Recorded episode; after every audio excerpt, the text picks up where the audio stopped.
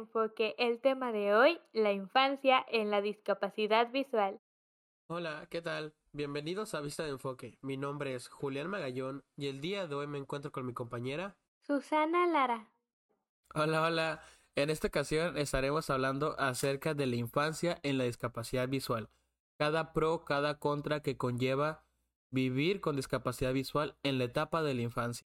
Así es, recordemos que la etapa de la infancia es muy importante, ya que esta nos servirá para ir de buena mano para las siguientes etapas, ¿no?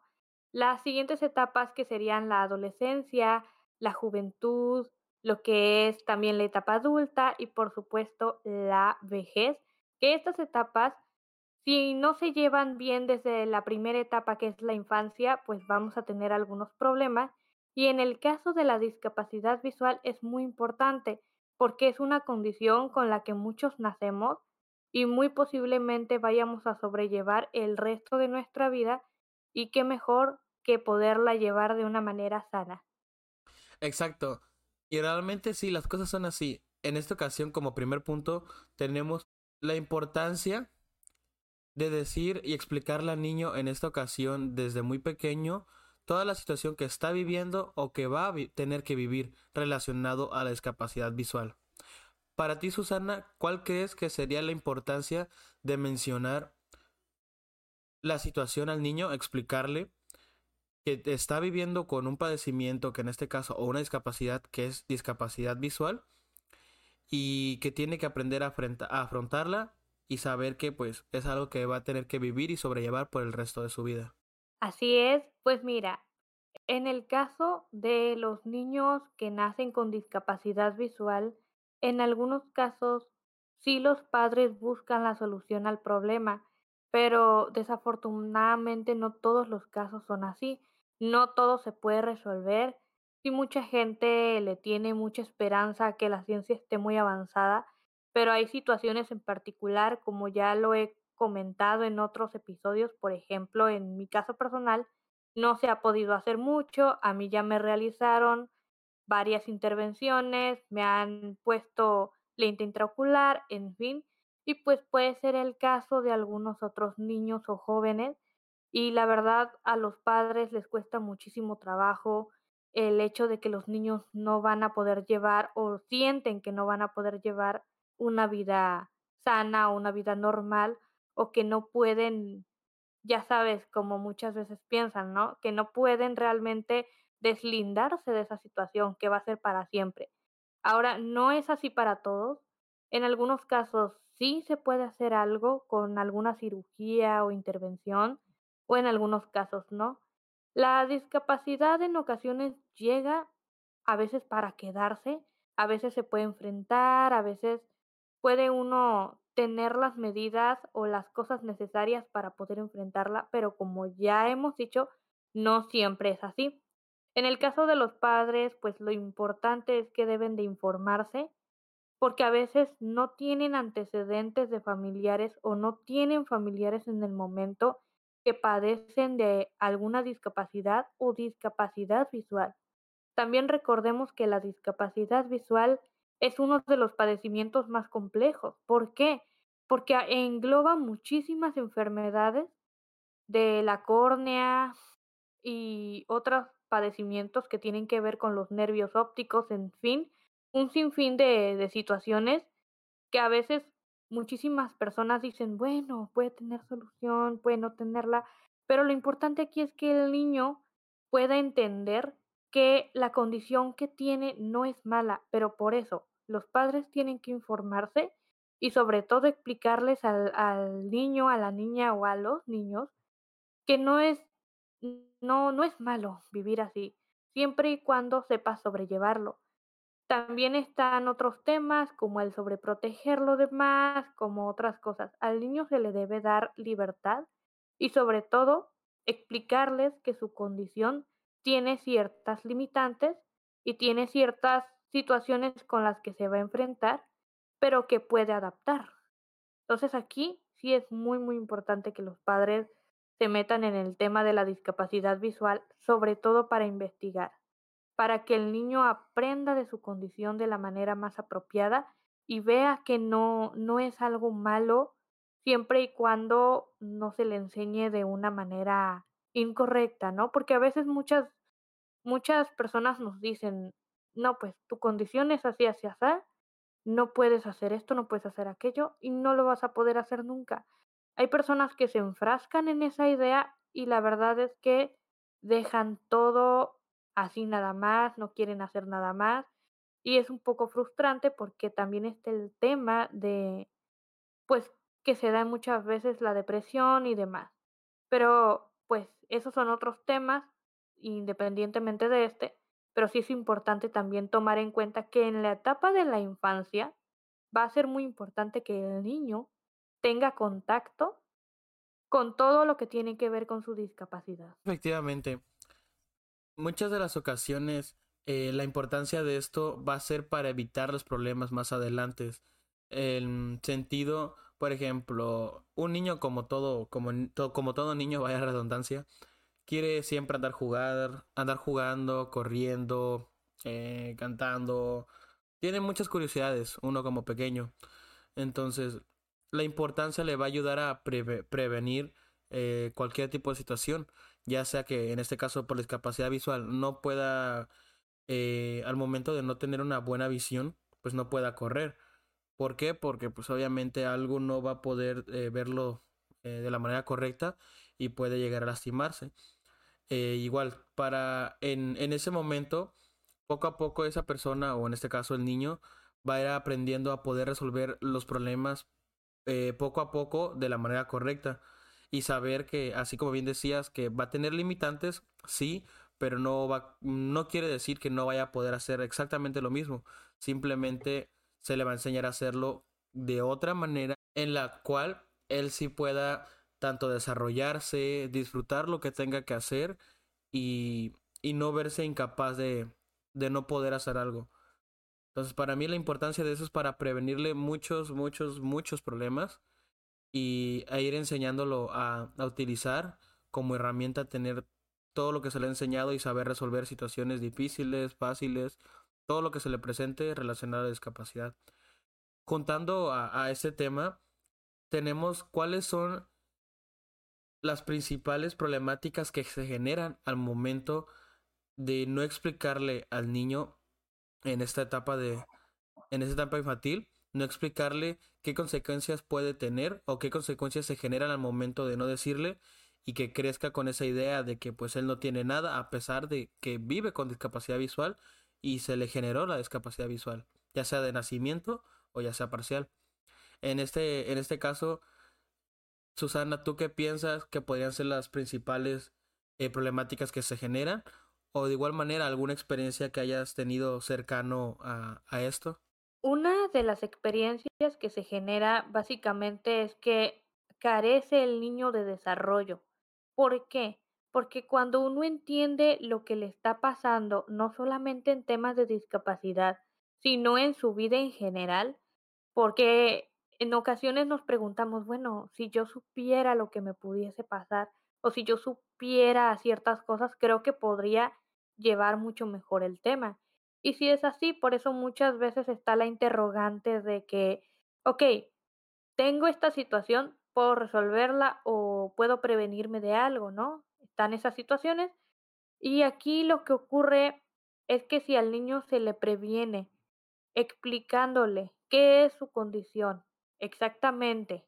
Para poder prevenirlo, pues lo, lo que ocurre muchas veces es que el niño no se desarrolla bien, no tiene las mismas capacitaciones que podrían tener otros niños de su edad, porque en esto de la discapacidad visual y discapacidad en general existe una brecha muy grande. Como ya comentábamos en otras ocasiones, cuando una persona, por ejemplo, quiere pedir empleo, o quiere pedir el acceso libre a una institución educativa como una universidad, a veces el joven o el adulto carece de herramientas y estas herramientas no se les enseñan a una edad apropiada como por ejemplo en la infancia, no, no van a empezar a desarrollarse ya de forma pues apropiada en la vida adulta. ¿Y por qué metemos el tema del empleo? Porque a veces en el empleo como ya mencionábamos en otros programas, te piden cosas como manejo de computación, eh, manejo de braille, manejo de movilidad en el bastón, en ese tipo de cuestiones, y el, el niño si no las llega a tener, se le va a complicar mucho más su vida adulta. Lo mismo ocurre en la escuela, entonces se le va a complicar para poder desarrollarse en su vida cotidiana. Hay otros, otros factores que se le podrían complicar, por ejemplo, no solamente la educación y, y el empleo, también está lo que es la cocina, ¿no? Vamos a suponer que nuestro hijo o hija en el futuro pues quieren vivir solos, ser independientes o que vivan con algún familiar. De cualquier manera, en algún momento, ellos tendrían que aprender a sostenerse ellos mismos, aprender a hacer cosas básicas como cocinar, limpiar, cosas que normalmente hacemos nosotros. Y son cositas que aunque no pareciera, se le podría complicar si no las atendemos a tiempo. Si bien un niño no puede entender el tema del empleo en ocasiones porque es muy chico y hace falta que crezca un poquito más para que lo entienda, sí que se le puede explicar algo muy sencillo. ¿Sabes qué? Necesitas aprender a ordenar tu cuarto, a ordenar tus juguetes, empezar a limpiar, para que más adelante esto te ayude en tu vida personal, irles explicando poco a poquito conforme a su manera de entender cómo son las cosas, explicarles poco a poquito para que las empiecen a hacer. Igual a los jovencitos se les puede explicar, oyes, tienes que, que barrer, tienes que trapear, limpiar tu cuarto y ya pues cuando son más grandecitos, no, pues tienes que cocinar un poco. ¿Por qué? Porque lo vas a necesitar tú, no otra persona, no yo, no la abuela, no la tía, no. Es para que tú puedas sobrevivir y sobrellevar tu vida.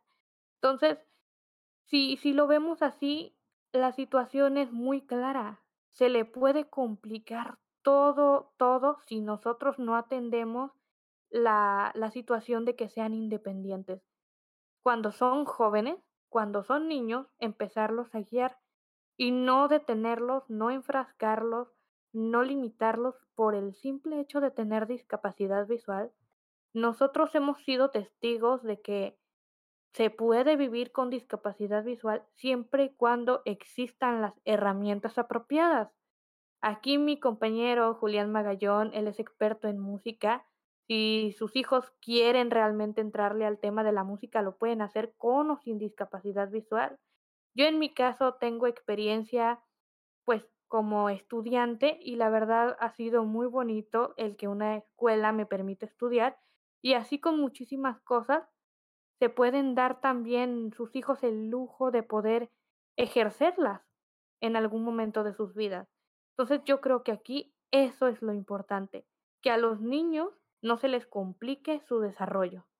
Y en este caso, Julián, para ti, ¿cómo ha sido toda esta experiencia? Porque la verdad, cada quien tiene su experiencia y es importante conocerla, sobre todo en algo tan importante como lo es la falta de desarrollo cuando uno no se le explica bien cuál es su condición, como fue en mi caso, que hay cosas que no se me explicaron, pero sí me motivaron en otras.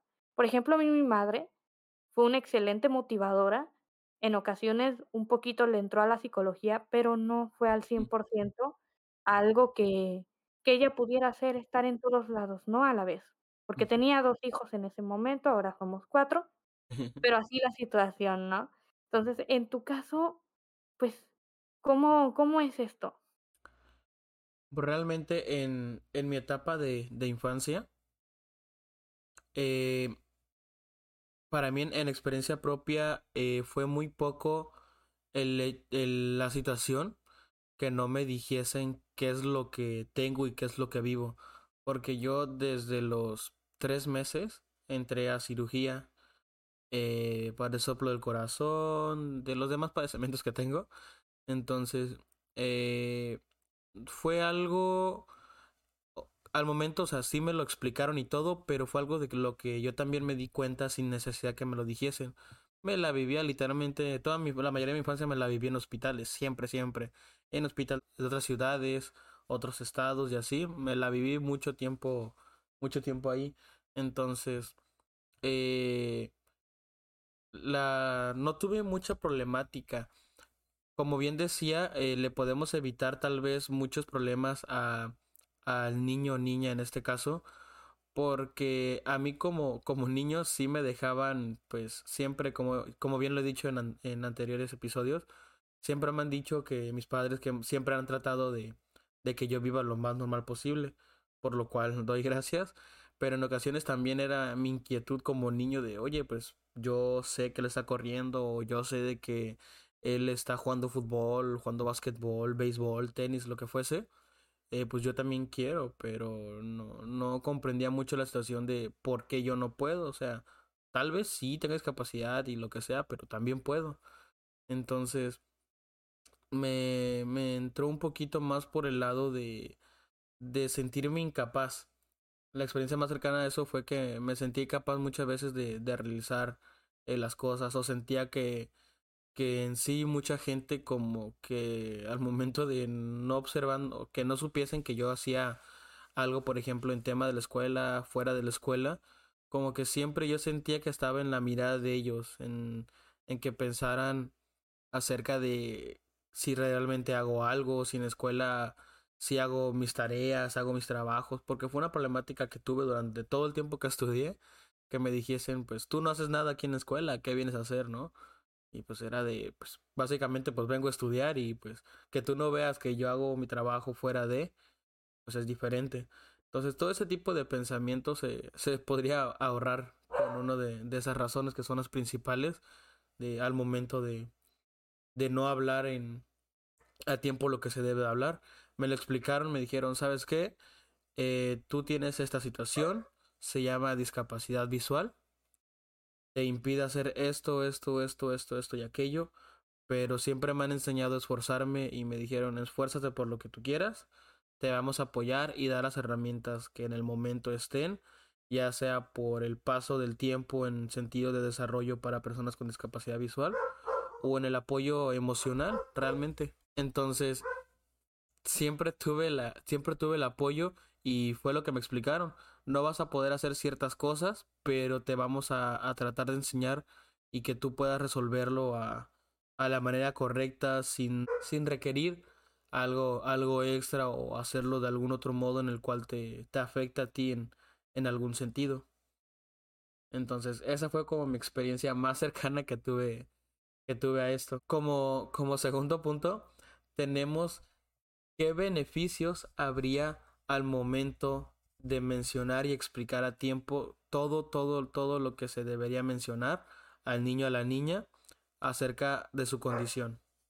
Para ti, Susana, ¿qué crees o cuáles crees que son los beneficios? Para mí, los beneficios que tiene el explicarle a un niño acerca de su condición, poniendo en cuenta la situación de el desarrollo del niño, la manera de expresarse, porque luego hay niños que son pequeños, pero tienen como que una madurez impresionante, pero hay que analizar esta situación realmente con, con especialistas, con los mismos maestros, con los propios padres de familia, tanto mamá y papá ponerse de acuerdo en cómo explicarle al niño, pero las ventajas que tiene realmente es conseguir un mejor desarrollo conseguir un mejor desarrollo para que el niño pueda tener una vida plena y no acomplejarlo por su condición, ¿sí? Porque hay muchísimas veces que hay personas con las que tenemos que lidiar y tenemos que enfrentarnos y si ese niño no está preparado, pues lo, lo único que vamos a hacer es complicarle su situación. Ahora, no es solamente que salga al mundo y se tenga que enfrentar, como por ejemplo es en la escuela, en el trabajo, también está en el tema de la vida cotidiana, que muchísimas veces tenemos que hacer cosas y esas cosas si se nos complican por no tener una buena educación en cuanto a nuestra condición, no vamos a poder desarrollarnos bien. Yo la verdad empecé a informarme más acerca de mi condición ya estando bastante grande, arriba de los 17 años fue cuando ya empecé a explorar un poquito de qué se trataba y sí fue un poco doloroso porque honestamente no te preparan ni psicológica ni físicamente realmente para el tema Entonces, al niño le estás ahorrando muchísimas cosas, le estás ahorrando un sufrimiento, el que tenga que investigar solo, el que tenga que andar solo y a veces encontrar información errónea. Realmente todo esto se lo estás evitando si tú como padre te pones a investigar de qué se trata su condición y no sufrir por ello. Yo y mi compañero somos ejemplo de vida, somos ejemplo de que sí se puede, como ya lo mencionamos, y la verdad es que lo correcto es que si tú tienes un hijo, hija, sobrino, amigo con discapacidad visual, en vez de poner ojitos así como de, ay, no puede, pobrecito, mejor ayúdale, ayúdale, échale la mano en decir qué necesitas, en qué te puedo ayudar. Mira, ¿sabes qué? Hay eh, una persona que habla de este tal tema, tal vez te puede ayudar, hay un especialista, existen, no sé, otras herramientas, por ejemplo, el famoso lector de pantalla que nosotros utilizamos en nuestro teléfono, en nuestra computadora, de conseguir un bastón, todas esas son herramientas que si uno las conoce desde temprana edad, la vida va a ser mucho más fácil.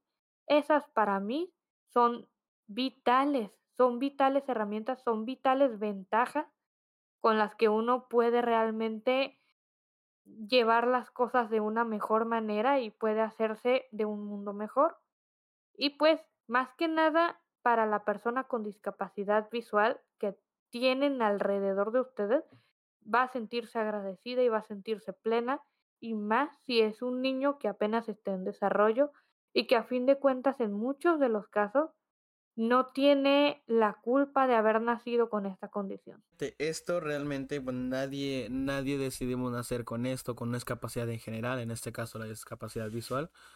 No decidimos nacer con esto, pero pues es algo que con lo que se viene. Entonces, ¿qué se, ¿en qué se beneficia? ¿Cuáles son los beneficios de? Primeramente que va a, va a obtener una madurez increíble a una edad súper, hiper, mega temprana. Entonces, como primero es que esa madurez, se va a generar esa madurez.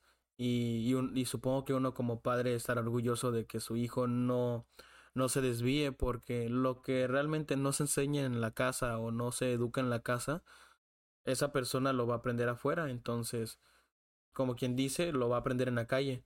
Si tú no explicas esto, esto, o esto, o esto, o esto, o esto, más adelante él se va a preguntar esto qué es, por qué pasó, cómo lo pudo haber solucionado y va, va a conllevar muchas cosas, se van a deslindar muchas otras de eh, culpabilidades de por qué no me ayudaste, por qué no me dijiste. Entonces, por ese lado, eh, se evita el riesgo de que se aprenda en otro lado en el que no sea tu casa e indicado tal vez por tus padres, de, de cierta manera hasta el punto en, en, los, en los cuales ellos puedan ayudar. Como segundo, se le enseña a, a resolver todo relacionado a su discapacidad, en este caso la visual, cómo resolver problemas de tal vez cómo cocinar, cómo lavar la ropa, cómo hacer deberes de casa y de igual manera se le enseña que siempre va a haber respuesta para todo. Si tú al momento de ir a pedir un trabajo, pues pides un trabajo y te dicen, no, pues tienes capacidad visual, no puedes trabajar, pues sabemos que esa persona con la madurez que tiene y que desarrolló, y al momento de poder y saber resolver situaciones por el estilo, no se va a quedar de brazos cruzados y va a buscar la manera tal vez de, de entrar en ese lugar a hacer el trabajo que él, que él quería o para que él esté capacitado. Entonces, esas dos ventajas creo que yo como principales son las que les va a enseñar a, vivir con, con eso día a día. Porque pues en sí las personas siempre van a hablar y, y como, como bien se dice, ¿no? no hacemos algo y para tener que caerle bien a todos. Siempre va a haber alguna que otra persona que no le caigas bien simplemente por existir. Entonces, siempre te van, ya con eso te van a enseñar a, a que cualquier crítica, comentario, em, burla, lo que sea, pues vas a, aprender a separarlo y decir, pues, me pueden decir lo que quieran y eso no va a impedir en mi desarrollo, no va a impedir que yo siga con mis cosas. Entonces le vas a crear esa esa capa de en el sentido emocional de que no le va a afectar. ¿Por qué? Porque son sabe que son personas que van a perder su tiempo realmente diciendo lo que dicen y y le va a ser de, de, de mucha utilidad lo va a hacer fuerte emocionalmente, mentalmente, y más que nada es una gran motivación y, y físicamente queriendo o no, aunque sea creíble o no, eh, ese tipo de comentarios de apoyo y lo que sea, eh, físicamente te dan toda la motivación y te dan la fuerza este, para poder seguir con lo que haces, seguir con el, con el entusiasmo que tienes a hacer las cosas. En este caso, pues, por ejemplo, nosotros seguir con esto, que a pesar de que se escuche, no se escuche, eh, sabemos y es algo a lo que le dedicamos tiempo. ¿Por qué? Porque puede ser y va a ser de utilidad para demás personas.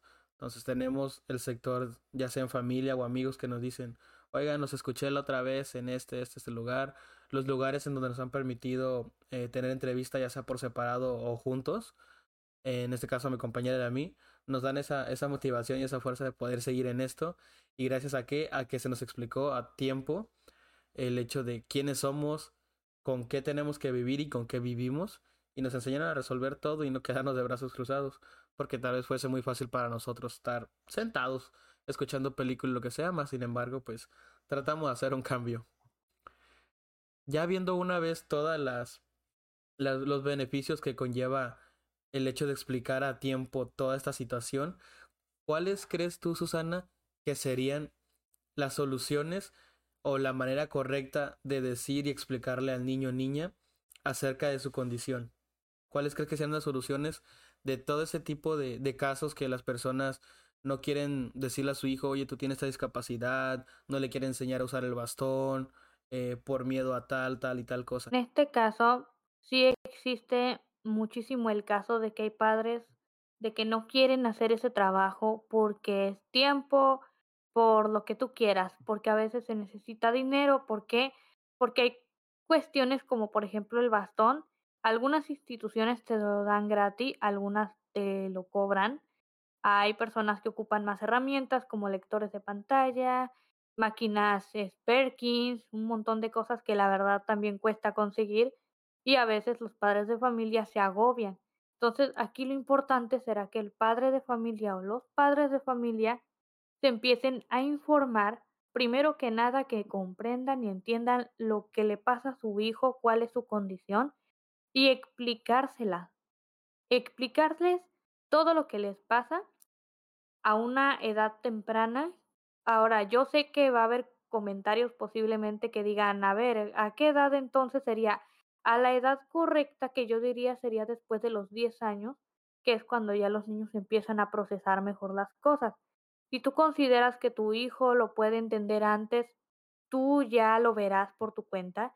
Y también es recomendable que si vas a hacer eso, te apoyes de un psicólogo, de un profesional, de un terapeuta también, de las personas que estén a tu alcance para que tu hijo, tu hija realmente tenga el apoyo emocional, el apoyo de ti, de su padre, de su madre en general, para que pueda desarrollarse en ese aspecto de la manera correcta.